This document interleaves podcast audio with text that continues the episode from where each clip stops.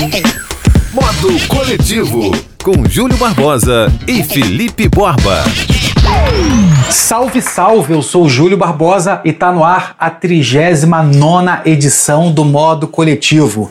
Modo Coletivo, que é o podcast que tenta resumir entre 15 e 20 minutos as últimas notícias sobre o mundo digital, rede social, streaming, sem esquecer do mundo offline. A gente está de olho na cultura, na economia e no esporte. E como a gente segue em quarentena, eu estou na minha casa e o Felipe Borba está na casa dele. Daqui a pouco ele entra para tabelar com a gente. Você ouve o modo coletivo no Apple Podcasts, Spotify, Deezer, Google Podcasts, entre outras plataformas.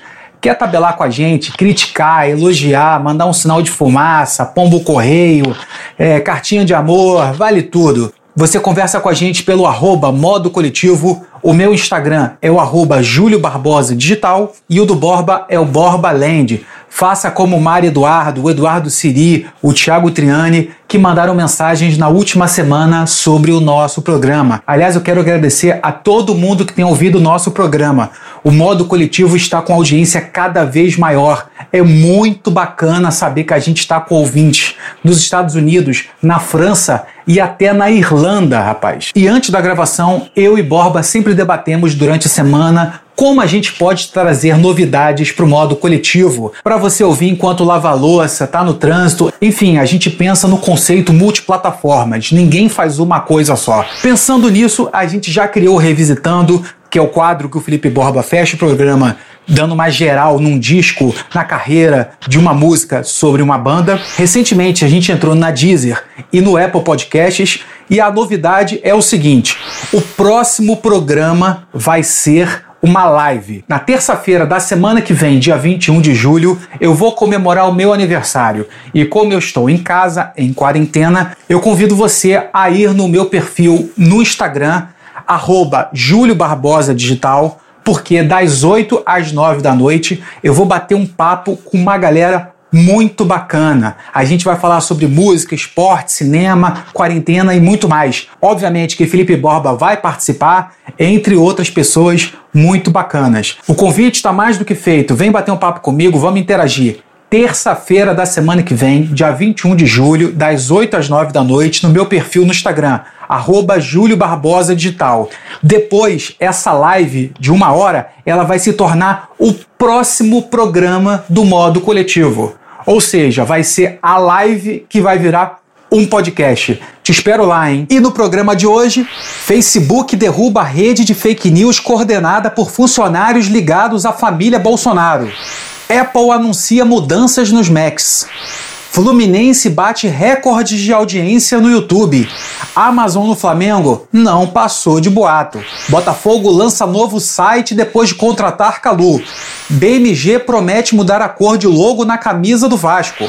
Mais novidades sobre o sempre onipresente TikTok. E como a gente está gravando o programa no Dia Mundial do Rock, o Felipe Borba fecha o modo coletivo com um revisitando sobre Elvis Presley.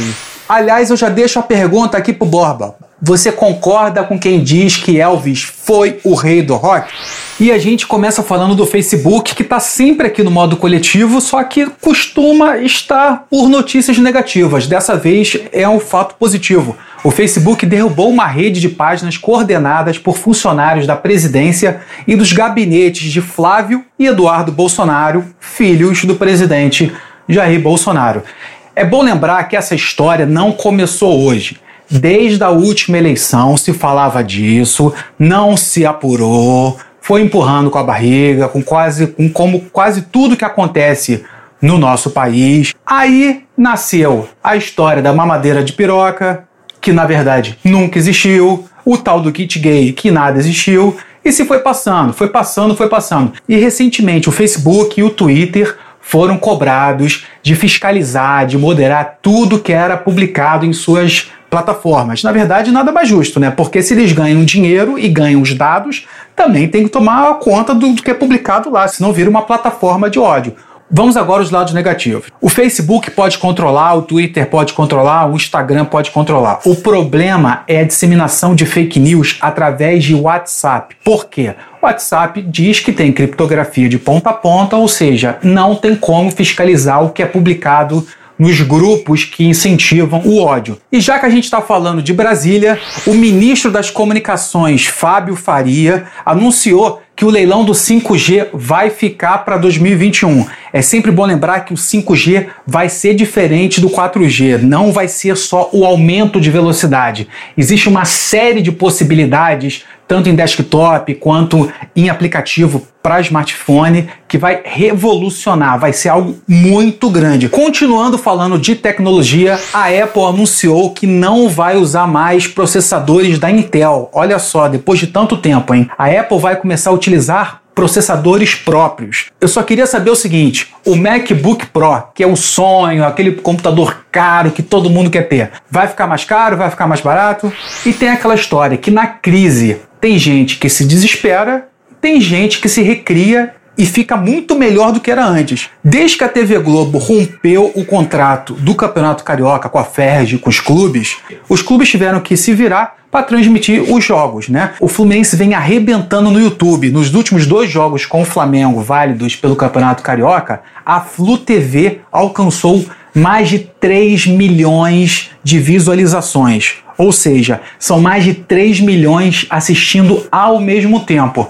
Obviamente que não tem aquela equipe que está todo mundo acostumado, com o Luiz Roberto, com o Galvão Bueno, com o Kleber Machado, mas será que não é legal ao mesmo tempo para abrir possibilidades e dar, e dar oportunidade de trabalho para novos repórteres, novos comentaristas e locutores. Falando de Fla-Flu, eu esqueci de falar aqui no programa, porque às vezes é tanto conteúdo, tanto conteúdo, e a gente se compromete a fazer um programa de 15 a 20 minutos, que eu esqueci de falar que a tal história da Amazon patrocinar o Flamengo ficou no boato, ficou no disse-me-disse, convenhamos.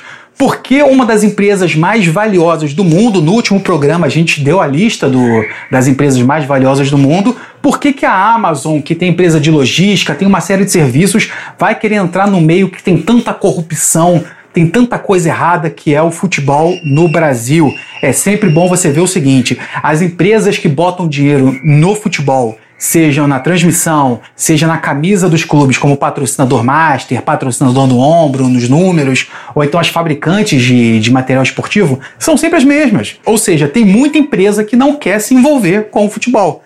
Motivos não faltam, né? Depois de Fluminense e Flamengo, eu falo de Botafogo, porque o Botafogo lançou o seu novo site. Aliás, ficou bacana, responsivo. Responsivo, que é aquele modelo em que você abre o site no desktop ou no laptop e ele consegue se adaptar pro smartphone. Ele mantém o mesmo visual e ele só se adapta. Ficou muito bacana o site e, obviamente, que o Botafogo fez isso depois das contratações do Honda e recentemente do Calor uma boa iniciativa, né? Você vê os clubes se preparando para o mundo digital, não ficar só com aquela coisa de ah, Zico, Roberto Dinamite, Garrincha. Tem que olhar para o futuro, dá para ganhar dinheiro com digital. E antes de passar a bola para o Vascaíno Felipe Borba, eu fecho a rodada pelos times do Rio porque o BMG promete mudar a cor da sua logo na camisa do Vasco. Isso tudo começou porque os vascaínos começaram a divulgar a hashtag BMG muda sua cor. O objetivo dessa campanha é mudar a logo do BMG, que é laranja, para preto, que tem mais a ver com a camisa do Vasco. Que isso muda para mim totalmente em segundo plano. Olha só, pessoal, se a logo é colorida, não vai ajudar a vender mais camisa? Enfim, tem uma série de condições. O BMG propôs uma contrapartida, que tem um pagamento, obviamente que banco não entra para perder, né? As pessoas vão ter que abrir conta lá no BMG, em troca o Vasco ganharia o dinheiro, aí depois o BMG daria um dinheiro nessas contas novas, enfim. Não tem almoço grátis. E agora eu chamo ele, Felipe Borba, para falar da hashtag BMG Muda Cor. Depois ele vai falar de Barcelona e muito mais. Olá, Júlio Barbosa. Sim, estou aqui na minha casa, no modo coletivo, e você me perguntou aí no, no, no, início sobre o Elvis Presley ser o rei do rock. Isso eu respondo no último bloco, tá certo? Agora vamos ao Vasco da Gama e a questão do BMG preto. Isso é uma grande oportunidade, na verdade, né? Eu, é, eu me lembro muito bem que no início da Copa União, muitos de vocês não devem nem ter nascido nessa época, foi em 1987, a Coca-Cola patrocinou todos os times comprando né, a competição, né, investindo na competição, chamada Copa União. A Coca-Cola estampou o retângulo vermelho é, em todos os clubes, só que o Grêmio é, se negou e teve que ter uma cor preta no, no na forma geométrica da Coca-Cola na camisa do Grêmio. Isso não cabe mais. Realmente não cabe mais no mundo que a gente quer aproximar as pessoas, quer é, fazer com que as opiniões opostas é, sejam aceitas, sejam ponderadas. Isso na época foi porque o, o principal rival do Grêmio, o Internacional, Colorado, era vermelho. E dizem é, que é, o Natal de gremista, o Papai Noel é azul. Então eles não aceitaram, foram os únicos que usaram. E duvido muito que em 87 isso tenha sido jogo de marketing, não foi mesmo. Mas no caso do Vasco tem uma pontinha de marketing aí. Não vai mudar muito para a BMG, né? Eh, mudar a cor. E eu não desconfio que seja uma ação movida por torcedores mesmo. Eu, eu, eu não acredito mais em nada nesse mundo, Júlio. Então, o, todos os dois ganham, né? Ganham mídia. A BMG é, eh, propôs abrir 50 mil contas para mudar a cor, vai ganhar mais clientes investidores e, em contrapartida, investir no Vasco. O Vasco vai ganhar também, já, já tem sido. É, é, é um parceiro, BMG do Vasco, com a construção do CT, e, e isso para mim é um grande jogo de marketing. Agora vamos mudar um pouco de assunto, não, mudar de assunto não, mudar um pouco de país, mas continuar falando de futebol. Pois é, o Barcelona grande e poderoso Barcelona está calculando um prejuízo milionário por erro na confecção do uniforme, né? E está pedindo uma compensação para a Nike, que é uma parceira desde 98, e o Barcelona diz que o prejuízo pode ser até de 149 milhões de reais. Tudo porque a camisa, né, a camisa mais barata, mais barata né, para eles, né, mas que para o Brasil custa mais ou menos 800 reais convertido, que é a versão de torcedor, tem duas versões, ela veio é, desbotando. Então é, a Nike adiou a, o lançamento da camisa e com isso o Barcelona alegou que com a pandemia e com a baixa no turismo eles vão deixar de vender muitas camisas e estão pedindo uma compensação financeira por isso. Esse é um problema que né, a Nike vai ter que resolver uh, nesse momento difícil e que o Barcelona, né, o meu meu critério de julgamento aqui tem a sua razão e viu uma oportunidade aí de não ficar também sem dinheiro. Agora sim, agora sim a gente vai mudar e vamos falar de TikTok, aquele queridinho do Júlio Barbosa que ele tenta compreender, mas deixa um pouquinho de lado. Porque o TikTok, Júlio Barbosa, está mudando a cara da música mundial. É verdade, a música mundial tem mudado com o TikTok porque é, artistas agora têm pensado em fazer música para bombar no TikTok. E isso aí, inclusive no Brasil, isso aí tem mudado a cara da música.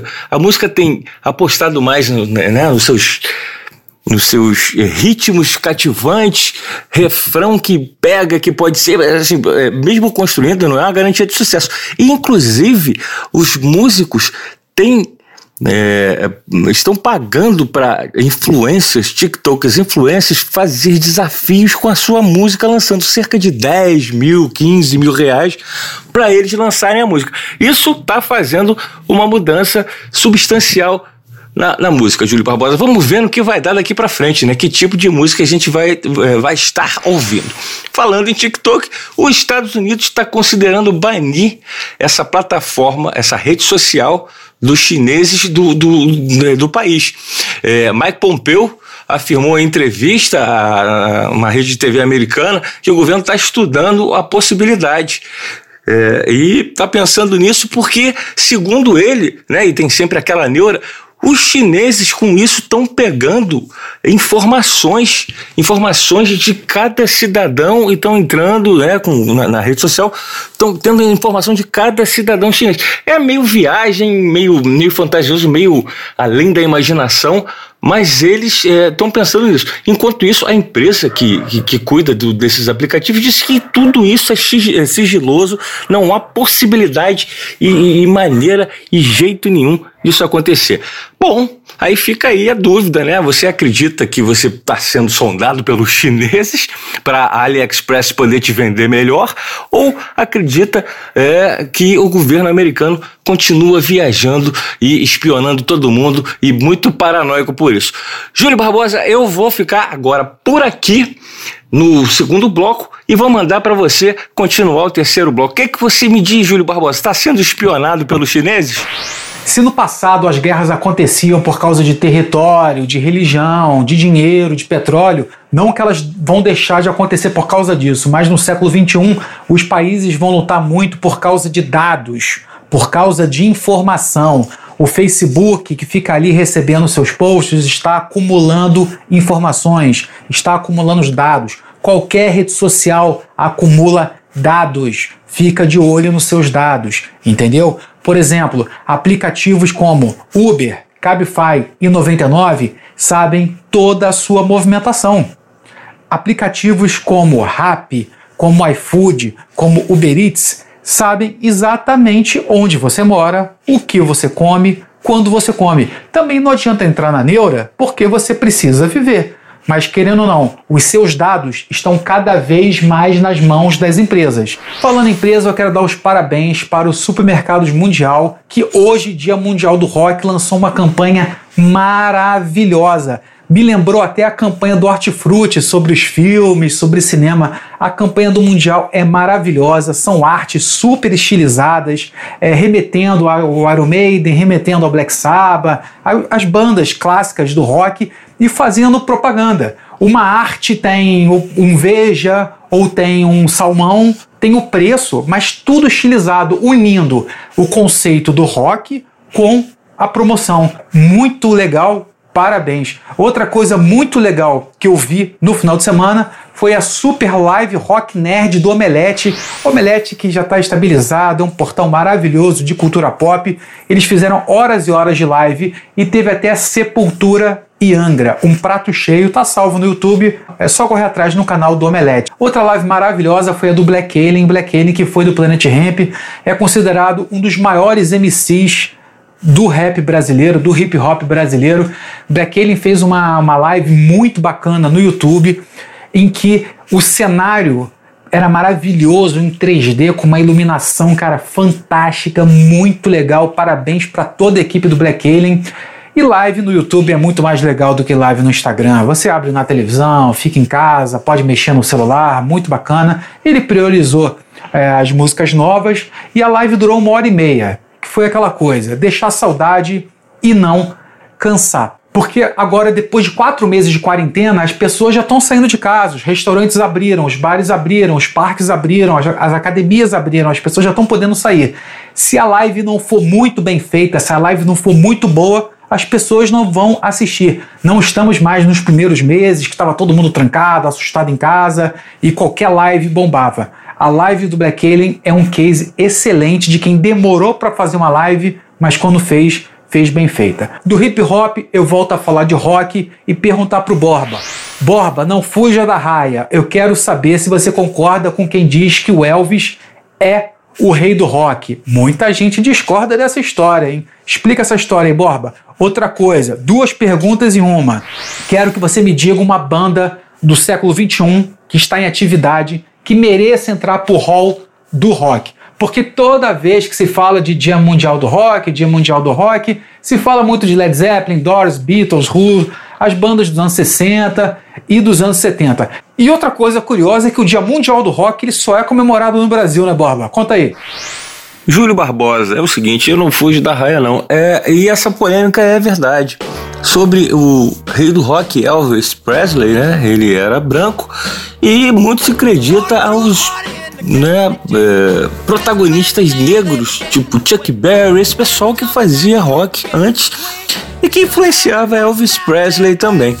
É, o Elvis dizem, né, muitos dizem que o requebrado e o jeito de cantar do Elvis Presley, é, na verdade, foi tirado de é, influências do rock preto que ele via, que ele fugia para ver e disseram que ele tirou. Agora é aquela história também, né? É, bom é, todo mundo tem o seu espaço, só que uns conseguem né, mais luz que o outro, sobressaem mais que o outro, e por conta da época e da mídia, infelizmente, por conta da segregação, ganhou mais espaço e, e realmente é, não dá para julgar e dizer que não merecia. Merecia, marcou seu nome na história, é, pegou tudo isso. O rock é formado da, né, da música negra e música branca, da, das duas saiu o rock and roll com suas vertentes, né, do bluegrass, do blues e tudo mais. Então tem realmente isso e é verdade. A gente pode considerar que a gente É, poderia ter muitos outros, né? Rei do rock vindo do, do, dos pretos que tocavam rock and roll, mas o Elvis Presley, em virtude do momento, da conjectura, ganhou mais destaque. E sobre a banda do século 21, Cara, eu, eu assim, o, o, o, Guns N' Roses não é do século 21, começou no século 20, mas é o Led Zeppelin da minha época, da minha geração. O Guns N' Roses é a grande banda que eu vi começar, é, chegar ao auge e decair. Essa é a grande banda. E pra, então vamos ser mais atual. Sendo mais atual, eu, eu diria que eu tô entre Nirvana e Full Fighters são duas grandes bandas que, que, o Full Fighters continua fazendo um grande rock and roll, o rock and roll mesmo no mais puro sentido. A gente pode dizer que um rock de arena, aquele rock mesmo raiz. E o Nirvana deu uma virada nisso tudo, né? Foi uma das bandas que, que, que, que transformaram o rock em, em uma outra vertente.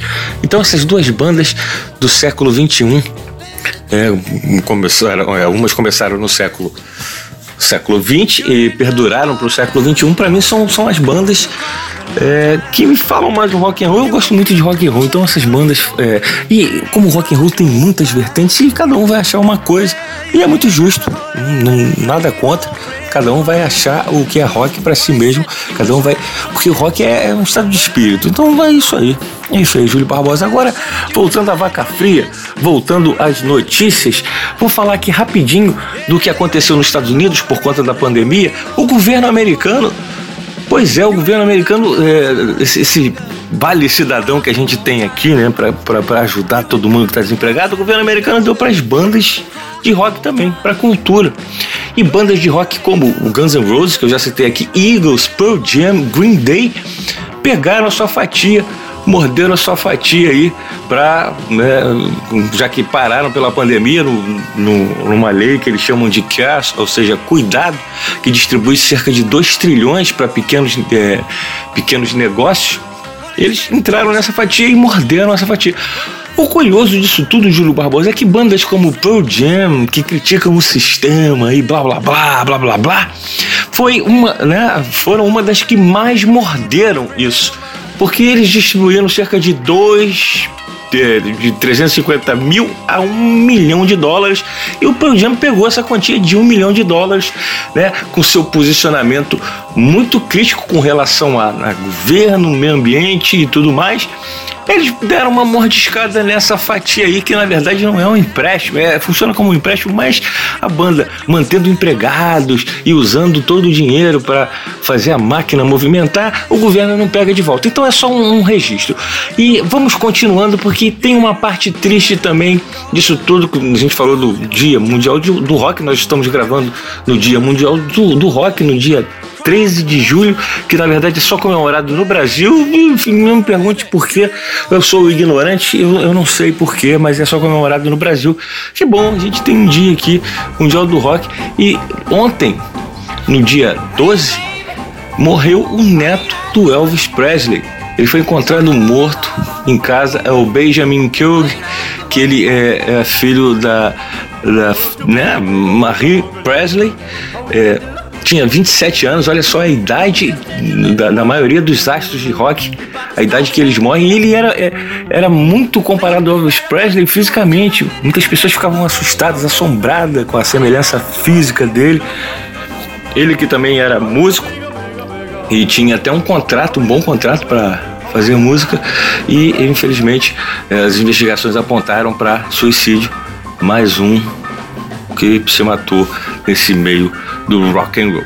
Já que a gente está falando de rock and roll, falamos de Elvis Presley muitas vezes, eu vou analisar e eu fiquei até curioso justamente para ouvir mais uma vez um disco do Elvis Presley, um, um disco póstumo, né? Ele já, já havia morrido e esse disco ele me mostrou muitas outras possibilidades do Elvis Presley. Foi muito interessante.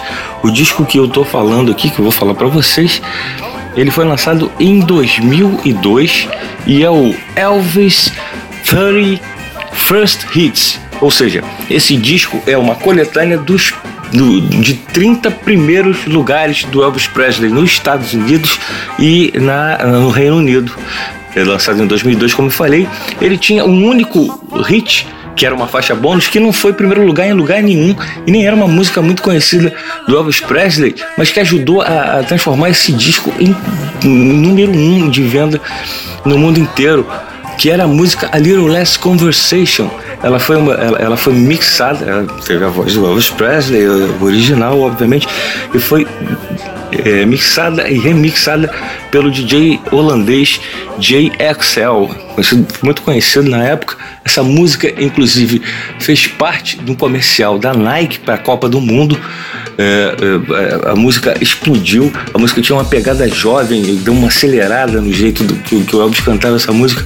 Foi muito, muito legal. O disco vendeu milhões, o disco é, ganhou vários certificados e, e, e, tem só, e tem muitos medalhões. Esse disco, logo depois, é, no ano seguinte, eles lançaram um, uma segunda coletânea que era chamada Second to None, ou seja, é, assim, segundo para ninguém, assim, é, exaltando mais uma vez é uma expressão em inglês que diz que você é incomparável.